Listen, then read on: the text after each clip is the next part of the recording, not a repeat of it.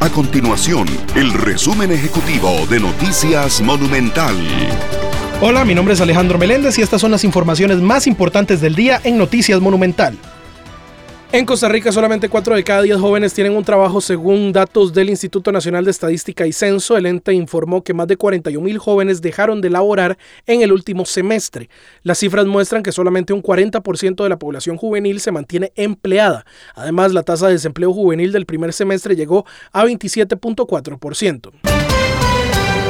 El precio de la chuleta y la posta de cerdo disminuyó entre 850 y 1000 colones en siete meses según la comparativa de precios del CNP.